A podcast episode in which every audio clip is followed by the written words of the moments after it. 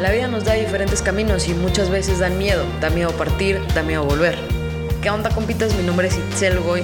No sé cuál sea el camino que vayas a elegir. Espero que en este podcast puedas encontrar alguna pequeña luz que te ilumine en el proceso. Bienvenidos.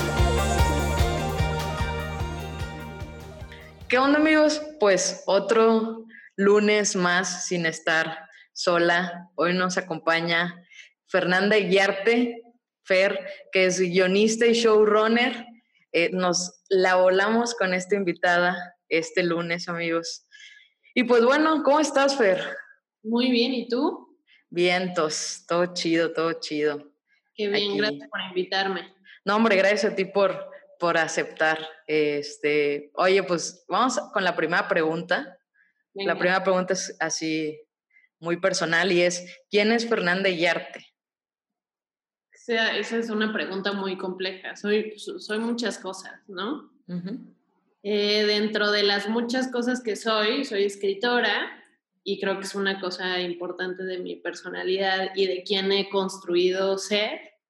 Me encanta escribir, eh, me he podido dedicar a lo que más me gusta pues, desde hace 13 años ya. Joder, ya es mucho tiempo, pero pues ya, ya llevo buen rato. Eh, y ahora me dedico a escribir series de televisión y también soy showrunner, que era un puesto que antes existía más en la industria gringa y ahora se ha empezado a poner como más vigente en la industria latinoamericana y es como un puesto de producción creativa. Entonces, pues a eso le hago en la vida, pero soy, soy otras cosas más también. Muy bien. Oye, bueno, y entrando a todo este rollo de que eres escritora y te gusta escribir, ¿cuándo decides empezar a escribir o, cuándo decides que, puedes vivir de, de, la escritura, no? Yo escribo desde siempre, o sea, desde muy chavilla. Me acuerdo de tener como cuadernitos de poesía, según yo que no poesía, era malísima pero escribía, ¿no? Desde muy chavilla, escribía y dibujaba, era lo que más disfrutaba. Y un día vi Belleza Americana, muy chiquita, como a los 12, 13 años, cuando acaba de salir. Iba en la carretera con mi papá rumbo a Cuernavaca y le avisé que iba a estudiar cine, ¿no? Sea, mis papás son economistas, no ubicaban, yo creo que ni siquiera que había una persona que escribía películas. lo de las series pues no era como muy vigente en ese momento, había más telenovelas y otras cosas. Y pues ya, o sea, como que ahí muy chavita decidí que quería, que quería hacer cine y poco a poco decidí y me di cuenta que lo que más me gustaba era escribir, ¿no? Contenidos. Hice mucho tiempo postproducción, eh, grababa, bueno, editaba bodas y 15 años y cosas así. Y poco a poco me fui dando cuenta que lo mío, lo mío era, era escribir y es lo que más disfruto hacer profesionalmente hablando. Qué padre. Oye, eso de las bodas y los 15 años, yo creo que en algún punto todos lo hemos hecho. Pues es que de algo que había que aprender y vivir. Y además creo que sí lo hacía viéndolo como si estuviera haciendo un, una película documental, ¿no? Sí, es súper padre. Sí, era precioso. Entonces, desde ahí creo que también puedes contar historias. Sí, qué padre. Este, y bueno, has escrito para las, para, para televisión. Sí. ¿Qué, qué, qué encuentras tú? O porque también has escrito para, para plataformas de streaming. Sí. Entonces, ¿cuál es la diferencia que encuentras tú entre escribir para televisión y escribir para, para plataformas de streaming? Ha cambiado mucho. O sea, en general, te podría decir lo que era escribir antes para televisión y lo que es escribir ahora para, para streamings, ¿no? Porque lo que más ha cambiado es la cantidad de producción que ahora hay. Cuando yo empecé a escribir en México, que fue hace como 11, 12 años, era una era para una teleserie, que era realmente una telenovela, pero les empezaron a decir teleseries, que se llamaba Bienvenida a Realidad, ¿no? Entonces, la verdad, no tenía yo la presión que algunos decían haber tenido en Televisa o en TV Azteca, porque era para imagen y era para Argos, ¿no? Entonces, uno de los lineamientos era hacer algo muy revolucionario, muy diferente a lo que, a lo que se consumía. Pero lo que cambiaba mucho era que en vez de sacar, ahora sacamos, no sé, 10 capítulos en 8 o 9 meses con un equipo de 3, 4 personas, y ahí sacábamos 7 capítulos a la semana con un equipo de 8 o 9 personas, ¿no? Entonces, obviamente, pues, la calidad del contenido no era, no era la ideal, pero pues era lo que había, ¿no? Creo que muchas veces, no sé, o sea, como que tenemos este pensamiento de qué bueno que dejamos atrás eh, los formatos de 120, 130 capítulos, pero por otro lado da tanto, da tanta disciplina y da tanta pues, tanta cancha que yo no creo que haya en muchos lugares del mundo gente que ha escrito tantas horas de televisión como en la industria latinoamericana y sobre todo la mexicana, ¿no? Entonces creo que lo que es interesante es que escritores que están acostumbrados y acostumbradas a, a tener muy poco tiempo para escribir, ahora tenemos mucho más tiempo, mucho más recursos y muchas más ventanas para contar ese contenido, ¿no? O sea, el contenido que antes hacía Argos, que es, eh, o sea, que en ese momento era muy revolucionario, muy diferente y, y, cuestionando muchas cosas de identidad sexual, de diversidad, de etcétera, etcétera.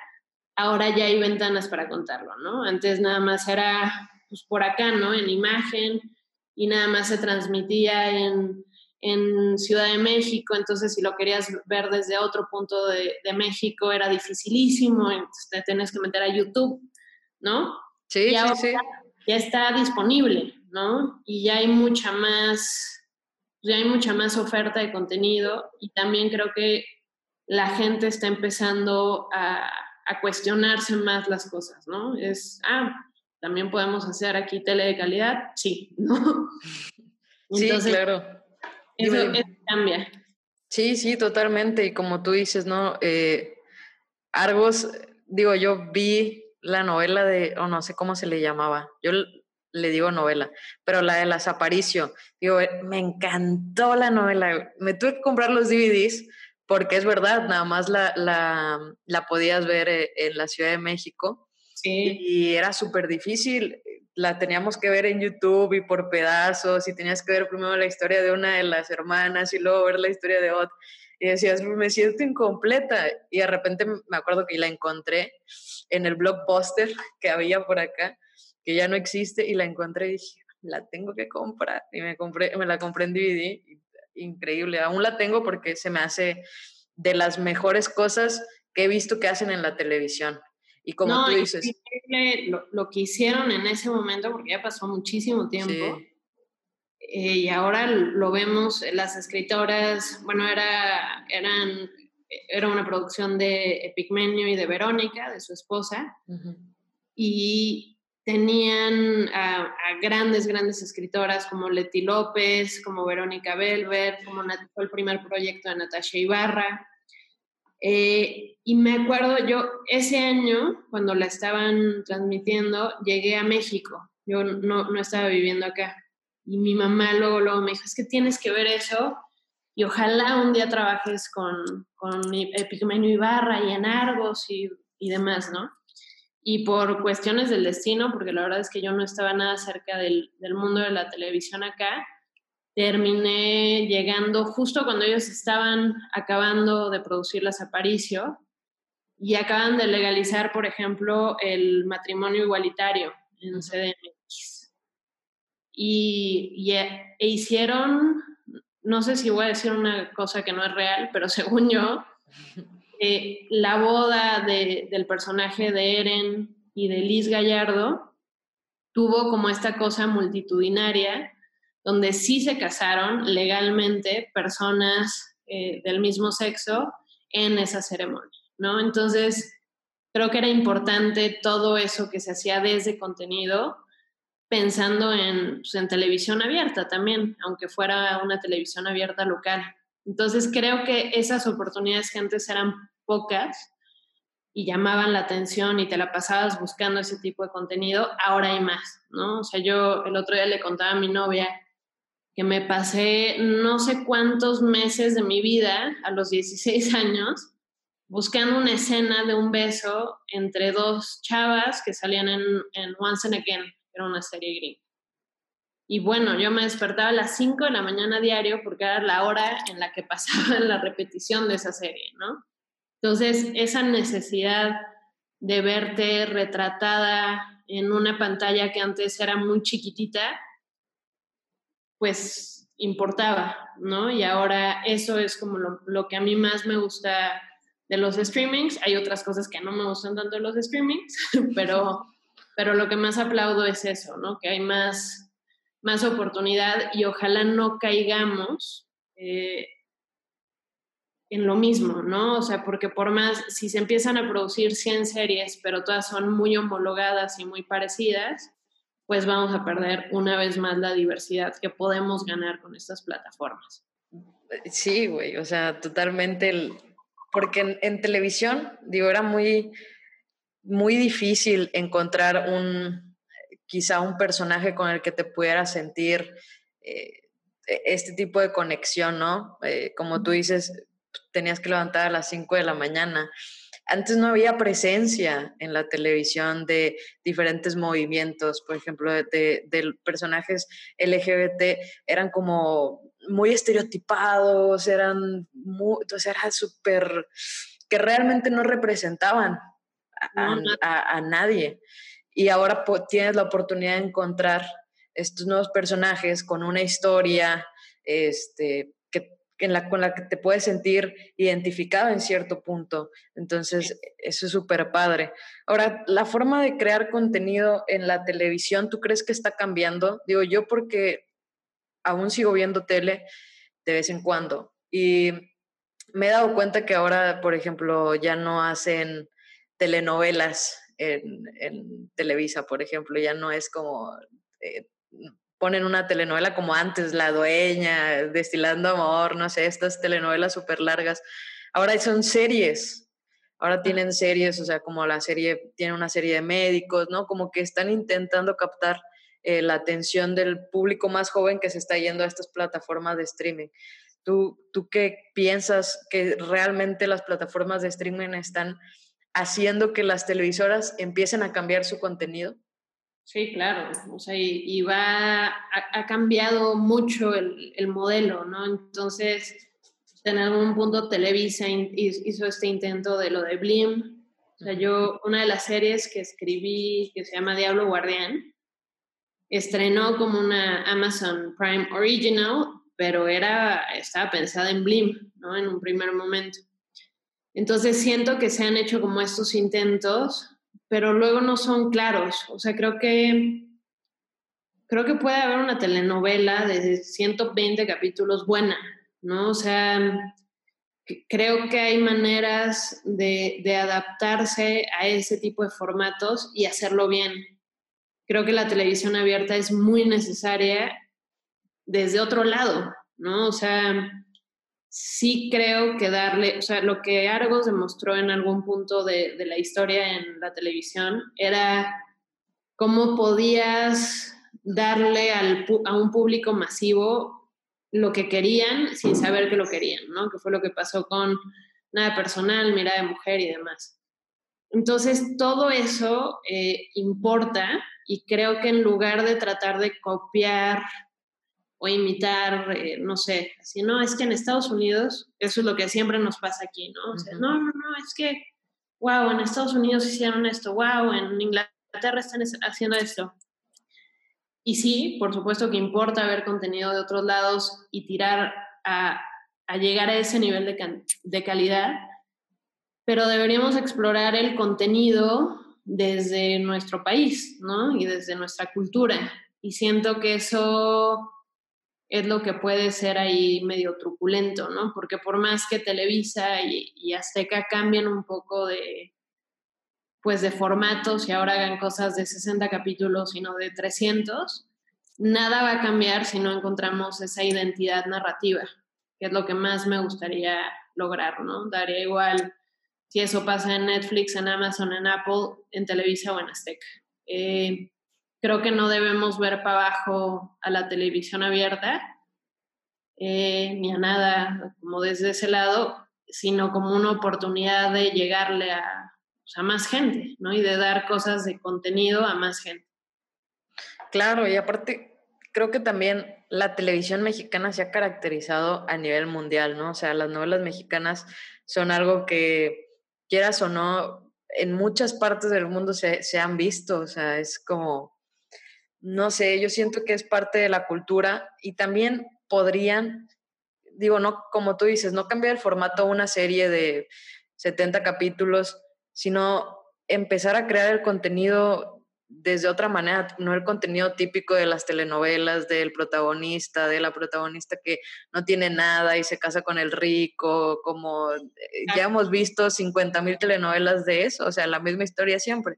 Entonces, creo que las televisiones o las televisoras podrían encontrar eh, la fórmula de hacer una novela que tenga el contenido necesario para, para las personas jóvenes de en algún punto y también para hacer reflexionar a las más grandes, por ejemplo, las que han crecido desde siempre con estas telenovelas y que las, telenovelas los educaron, o que las televisoras y la forma de pensar de las televisoras forman parte de su forma de pensar, yo creo que eh, pues, tienen una oportunidad, tienen una ventana abierta para empezar a deconstruir la forma de pensar que ya que ellos mismos implantaron. o sea, creo que justo el problema es que creemos que el problema es el número de capítulos y el melodrama. Y no, o sea, el melodrama funciona desde hace años, desde, antes, desde mucho antes de la televisión, de, la existencia de la televisión. Y, y, el número de capítulos, sí, por una cosa de tiempos y demás puede ser latoso, pero el problema es esto, ¿no? Es el machismo que ven muchos de los contenidos, pero no solo de las telenovelas. Ahora estoy viendo Friends de nuevo y es así, wow, wow, acaban de decir eso, wow, ¿no? Entonces, pues sí, no estábamos en donde estamos ahora, pero creo que es reevaluar y decir, ah, ok, o sea, considerando el melodrama y los 120 capítulos, ¿qué puedo contar eh, aquí, no? Y creo que eso fue lo que se hizo muy bien en, Mirada de Mujer y en Nada Personal. Así es. Oye, y, mm, Cuéntame del poder del, del guion, porque mira, te voy a contar una anécdota. Yo hace unos años, este, bueno, a mí me gusta toda la parte de producción visual y todo este rollo, ¿no? Y entonces estudié comunicación y tal. Entonces yo estaba clavadísima, yo decía, yo quiero hacer un cortometraje, yo quiero hacer un cortometraje. Entonces, según yo me puse a escribir mi guion, todo súper bien, y puse los diálogos y la fregada, ¿no? Lo poco que aprendí en guionismo. Y de repente digo, bueno, creo que aquí está mi guion, puede, puede este ser mi guion. Y voy con, con, con una amiga que escribe, pero ella escribe obras de teatro y así, ¿no? Y me dice, y la psicología del personaje y, y esto y el otro. Y yo, a la bestia, ya no quiero escribir en mi vida. Entonces ahí empecé a darme cuenta que, es súper importante todo el tema que hay eh, del, del, guion y del storytelling. Tú que, tú que a eso te dedicas, cuéntame un poquito acerca de, del poder que tiene el guion. A mí me da risa porque justo lo que, lo que siento que pasa mucho me pasa con mi familia, ¿no? Que es, ay, entonces escriben los diálogos. O sea, sí, pero, pero no es solo eso, ¿no? Entonces, ah, escribes lo que dicen los personajes. Pero como que a la gente luego le cuesta trabajo entender el, el poder del guion, justo, ¿no? De, de, dónde viene la historia, cuáles son todos esos elementos que tienen que caber y existir dentro de un, de un guion y el trabajo previo que hay de escribirlo, ¿no? O sea, creo que eh, yo hago mucho la broma de estar acostada en el sillón eh, con la computadora cerrada. sé, sé, que parece que no estoy trabajando, pero estoy trabajando, ¿no? Y todo el tiempo ese proceso de, de imaginar y reflexionar acerca de alguien que no existe es muy interesante, ¿no? Entonces el guion y los diálogos particularmente es, es, lo que llega hasta el final, ¿no? Hay un, un proceso de creación muy largo, donde en televisión sobre todo participan muchas personas y donde el resultado final pues llega después de meses y meses y meses de trabajo, ¿no? Sobre todo en estos nuevos formatos como, como lo son las series. Entonces, hay muchísimo poder en, en el guion, uno, porque es, había un profesor que, que, decía que el guion está hecho para inspirar a, las personas, ¿no? Y se me hace muy bonito y, lo súper defiendo porque creo que es el material que sin darte cuenta va a llegar a, a, manos de un diseñador de producción, por ejemplo, que son los que hacen la escenografía y todo lo que va a aparecer, o sea, quién, quién pondría este cuadro de acá y quién haría todo este espacio, se lo va a leer o ella lo va a leer desde esa mirada, ¿no? De diseño de producción. Eh, la directora de vestuario lo mismo, eh, quien hace supervisión musical lo mismo. Entonces el guion tiene que tener en papel el poder de hacer imaginar a un equipo.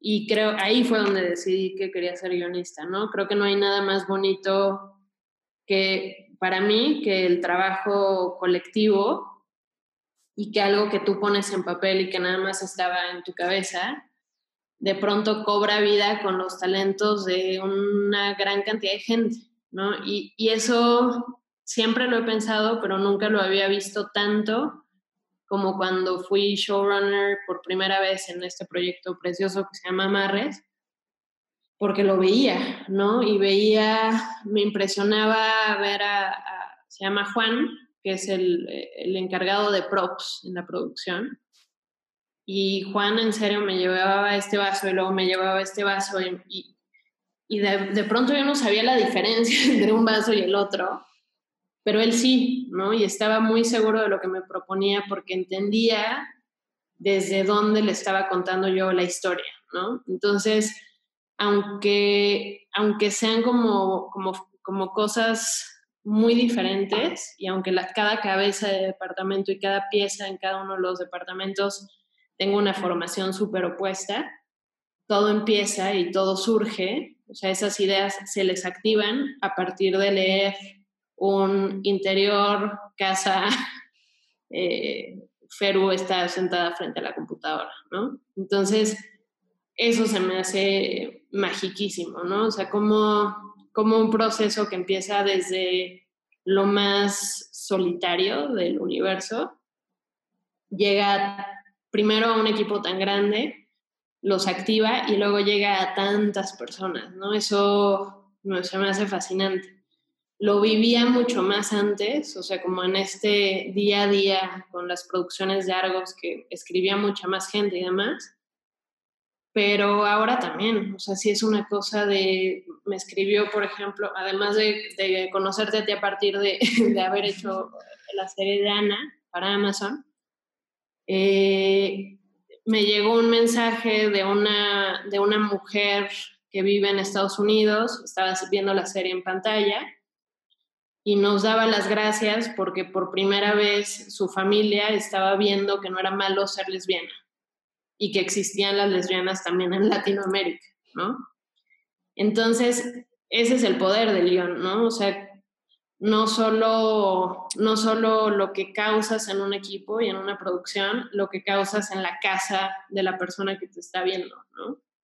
Yo sí creo que la televisión puede o joder vidas o salvarlas. Entonces depende quién la haga y por qué la haga de, eso, ¿no? De, del resultado que va a tener. Entonces yo, yo no hago y creo que nunca he hecho nada que sienta que puede que puede afectar para mal al público que está viendo esto, ¿no? Para mí eso es importantísimo. Totalmente, güey. Digo, digo, yo leí tu, mm, hablando un poquito de escribir y de hacer imaginar, leí el post que pusiste, creo que es el último post, que pusiste como en el, la descripción del post que te daba más nervios el, el, eh, el, artículo que estrenaba una serie en Netflix. Y cuando lo leí, güey, te juro que me estaba imaginando absolutamente cada momento de lo que estaba leyendo. Entonces, es súper, es súper padre eh, poder escribir y, hacer que, que, otros eh, puedan sentir, digo, todos tenemos una mente diferente y todos podemos percibir las cosas de diferente manera. Pero el simple hecho de, de, de, hacer que alguien se empiece a imaginar lo, lo que vive una persona o lo, lo, que tú estás escribiendo, creo que es padrísimo. Es increíble. Sí, es un, es un viaje, la verdad. Sí, es como poder compartir un pedazo de, de quién eres. Entonces es chulo. Sí, sí, sí. Es como, una vez leí de un escritor, no me acuerdo qué escritor era, te fallé, ay, te fallo, pero leí que puso que, que escribir, que cada persona que leía su libro se estaba llevando un pedazo de su alma y lo sentí súper profundo y dije, ah, la bestia. Es cierto. Sí. Y, ahora en serio que, que, hice lo de amarres y que vi a todos eh, en el día a día trabajando, no solo se están llevando un pedazo de mi alma, se están llevando un pedazo de las almas de todo este equipo, ¿no? De, de un equipo de 200 personas. Entonces eso es precioso. Y mientras más honesto sea, porque pues, lo puedes hacer por varo y por sacar un contenido y ya está. Pero si lo haces desde otro lado y si es genuino, creo que es un trabajo muy, muy, muy bonito. Sí, y tengo una pregunta, ¿qué opinas tú del contenido que hay en Internet? Digo, ya no, ya no hablando específicamente de las plataformas de streaming, sino todo este mundo gigante del contenido que hay en Internet. Este, ¿Qué opinas? O sea, ¿qué opinas de eso? ¿Qué opinas de, de lo que está consumiendo la gente hoy? Que, me quedan como 10 años de trabajo, entonces por eso me estoy apurando y haciendo muchas cosas. No, o sea, es, es increíble. O sea, a mí creo que hay muchas personas, no sé si tantas de mi generación, pero de generaciones más arriba, que es así, ¿cómo? ¿Qué asco? Los influencers y las influencers, y cómo es posible, y esto, y qué estupidez son los TikToks, y cómo, ¿no? Y a mí se me hace todo lo contrario. O sea, se me hace como muy interesante la herramienta, ¿no? Y ya, pues, quien hace los TikToks que son del terror, pues lo sabrá, y quien haga estos TikToks increíbles los, los, los hará, ¿no? O sea, sí, sí siento que es como este juicio que antes, que en algún momento hubo hacia la televisión, ¿no? De, no, ¿cómo es posible? ¿Y qué va a pasar en el cine? El cine sigue existiendo muy a su manera, la tele yo creo que seguirá existiendo, pero mientras más herramientas existan de comunicación, mejor, ¿no? Y creo que, no sé, a mí me pasó el otro día, por ejemplo, que por estar chismoseando en, en Instagram, llegué a un perfil de una, una chava increíble que canta precioso, que, que es súper buena actriz y demás. Y, lo primero que hice fue mandársela a, las personas, a la directora que va a dirigir mi, película y a, y a, las personas que van a producir, ¿no? Entonces creo que te da eso, ¿no? Te da, creo que tú y yo difícilmente nos podríamos haber conocido si no fuera porque estabas haciendo contenidos y stories en Instagram y tagueaste a Ana y yo lo vi, ¿no? Entonces, siento que, que, estas como nuevas herramientas, como todas, depende para qué se hagan, ¿no? O sea, siempre digo que así como hay buena televisión, hay mala televisión y así como hay eh, una situación en la literatura que puede ser maravillosa, puede ser también terrible, ¿no? Entonces, no creo que sea el medio lo culpable de nada. Y a mí lo que me gusta mucho de estas nuevas herramientas es que antes el, el cine al menos era como muy exclusivo de las élites, ¿no? Eh, la tele más o menos, pero sí, nos empezó a abrir un poco más. Y desde que existe YouTube y todas estas nuevas plataformas, la gente puede contar sus historias con un celular en sus casas, ¿no? La gente tiene, la gente que antes no tenía voz ahora la puede tener mucho más fácil, ¿no? Entonces siento que eso es lo que le molesta a algunas personas, justo, ¿no? ¿Cómo? ¿No? Si yo que hago cine, papá, sí, sí, pero ¿cómo sabes que eh, la morra que está en su casa eh, sin acceso a una cámara, ya revelado y va, no tiene una historia mucho más interesante que la tuya, ¿no? Entonces, para mí es maravilloso que exista, es algo que intento, que intento ver e intento entender porque sí siento que va hacia allá y que me gustaría en algún momento colaborar y aprender de eso, ¿no? En vez de, de juzgarlo y verlo como algo menor porque no es menor y en 10 años será lo que, lo que va a sobrevivir mucho más que, que la tele. Sí, sí, llegó con un poder, es como, estaba escuchando a un eh, youtuber que decía, cuando yo empecé a hacer videos en YouTube, la gente me decía que no lo hiciera, que porque YouTube un día iba a desaparecer, ¿no? Llevo 10 años haciendo videos y no ha desaparecido. Y es real. ¿No? Se ha fortalecido muchísimo. Creo que lo, que lo que va a empezar a pasar es que cada vez la brecha entre un mundo y otro va a ser más difícil de ver, ¿no? O sea, sí creo que va a haber como estos híbridos, así como ha pasado ahora que las películas están estrenando en en streaming, si ya no en el cine, va a haber un momento donde, donde este universo de Internet o va a llegar a los streamings o al revés, ¿no? Entonces es interesante el camino hacia allá, justamente. No va a morir YouTube. No, no va a morir, ni, ni Spotify, ni nada, sí, ¿no? Van a crecer un chorro. Este, bueno, y hablando eh, acerca de todo, de todo este rollo de la, del guion y de todo lo que hemos estado hablando. Eh, vi que hiciste, oye, porque te, te, estuve checando antes de hacer este podcast. Muy bien, mi tarea. Vi un video que fue una transmisión en vivo, este, en el que hablaron este, de las de nuevas narrativas, específicamente como en el racismo. Sí. ¿Cuáles crees tú que vayan a ser las, o, cuáles crees que son las nuevas narrativas, o, existen unas nuevas narrativas? Pues creo que todavía no tanto y, deben existir, ¿no? Entonces, de lo que hablaba en, ese, en esa plática que tuvimos, es un poco darle o hacernos a un lado de plano o, dar voz y colaboración a las personas que nunca han tenido acceso a justamente a contar sus historias, ¿no? Entonces es muy evidente que yo la he tenido mucho más fácil por cómo me veo, ¿no? En un mundo donde eso sigue importando.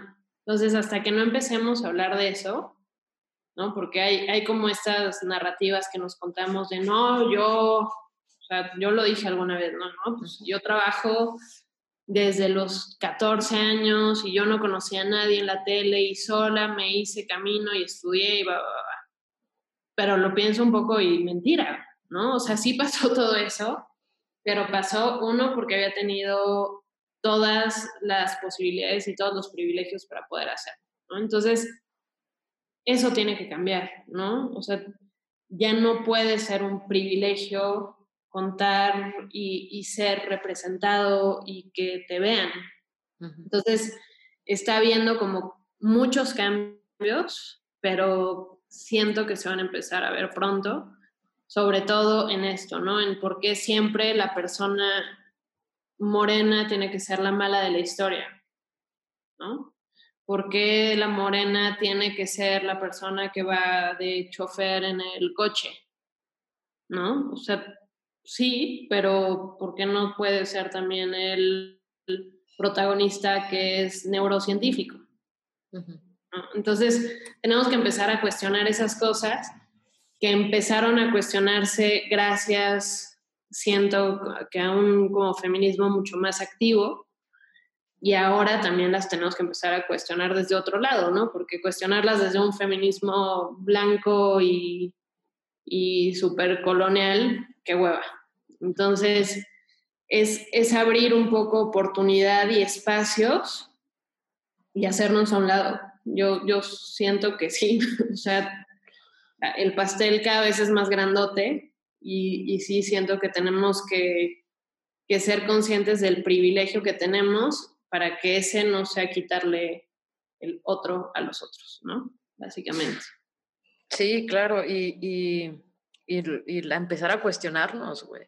O sea, creo que también va desde ese punto en el que cuestionarte por qué crees que la persona morena tiene que ser la que es la ama de casa o tiene que ser la que es, eh, o sea, no es el protagonista, ¿no? sé ¿por qué? ¿Quién te enseñó eso y quién te dijo que tenía que ser así?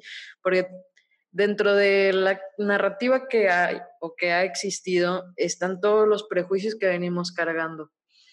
Y creo que para empezar a, a quitarnos esos prejuicios de encima tenemos que encontrar el punto en el que iniciamos los prejuicios, ya sea desde, pues es que a mí me lo enseñaban así en mi casa, ah, ok, ¿y crees que está bien o, o no? no? Es como empezar a cuestionarte si lo que tú crees es válido o no es válido, o, o más allá que válido, si no hace bien a la sociedad, porque al final somos un mundo de personas que vamos hacia un mismo fin o, deberíamos ir hacia un mismo fin. Y, y, creo que viene desde ahí, ¿no? Y, creo que también las, el streaming y el internet da esta posibilidad de crear este nuevo contenido, digo, a todos, tanto a creadores que, de internet como blogueros, hasta guionistas, productores, te dan esta posibilidad de crear este contenido transgresor y disruptivo que te hace cuestionarte hasta lo más profundo de tu ser. Sí, y mucho más en Internet, porque la verdad, justo creo que la, nueva pelea va a ser cuestionarnos eso ante Netflix y ante eh, Amazon, bueno, Prime. O sea, no nos puede pasar lo que ya nos pasó, ¿no? Creo que eso es importantísimo, porque es muy fácil replicar eso. Y creo que si crecimos con historias contadas desde los hombres blancos, pues es, difícil, no, uno, no creerlas, dos, cuestionarlas y tres, cambiarlas, ¿no? Entonces, sí siento que es como un trabajo súper importante. Ahora, eh, la serie, la, de Amarres, la, que va a ser para HBO Max, es un equipo de mujeres, ¿no? Y una actriz eh, llegó a agradecerme en algún momento porque le pedimos repetir una escena de sexo. Eh, y fue así, oye, si te sientes incómoda y no lo quieres hacer, entendemos perfecto. Eh, si quieres que se omita la escena, se omite.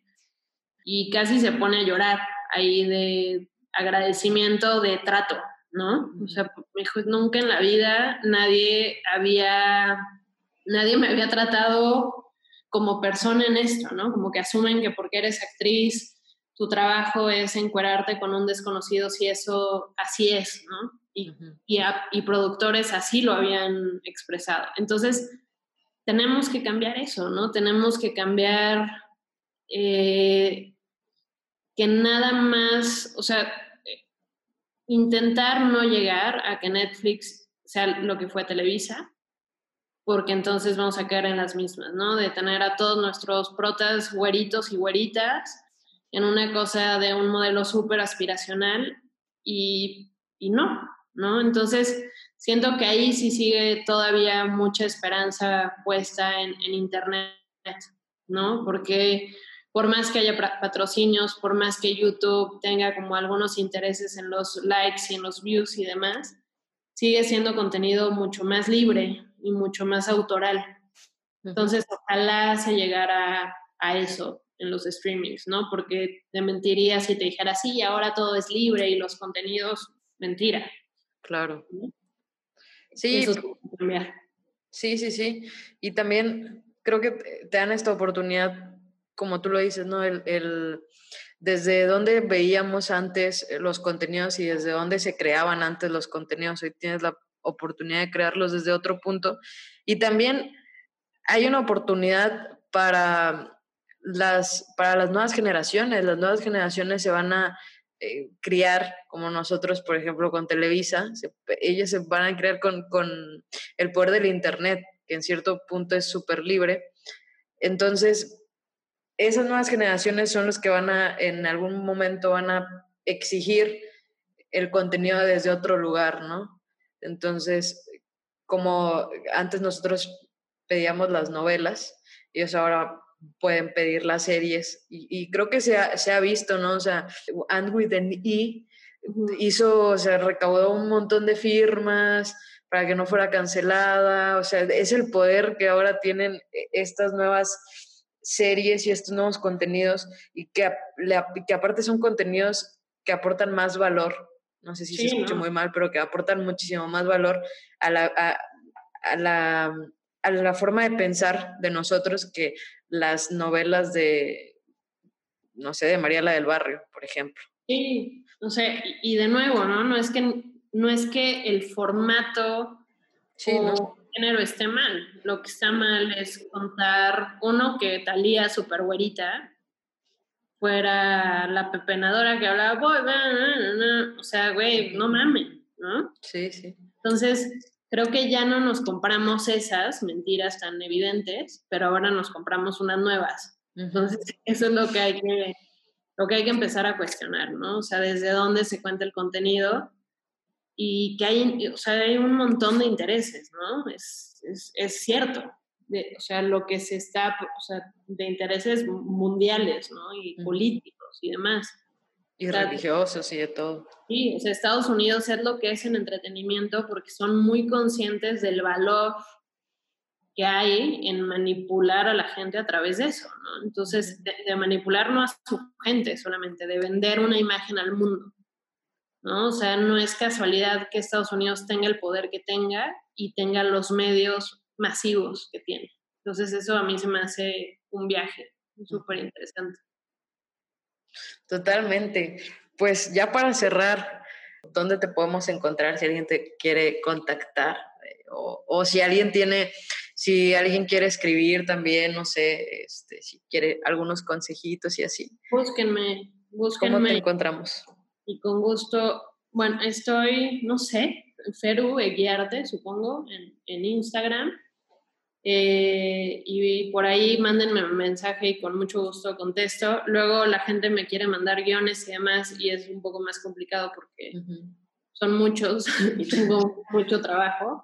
Qué chido, pero luego no tengo tanto tiempo. Pero pues para dar algunos consejos y para en lo que pueda ayudar a dar como nuevas oportunidades y nuevas entradas, hacerlo, ¿no? Entonces, escríbanme y me dará mucho gusto. Soy de las personas que más lee los mensajes y que más contesta y que más... Confirmo. pues muchas gracias, Feru, por estar aquí. Y pues nos vemos la próxima semana, amiguitos de Spotify. Muchas gracias por invitarme. Y muy bien amigos, hasta aquí el podcast de este lunes. Nos vemos el siguiente lunes. Ya saben que me pueden encontrar en las redes sociales como Itzel Goy. Y ya, nos vemos la próxima semana. Cuídense. Bye.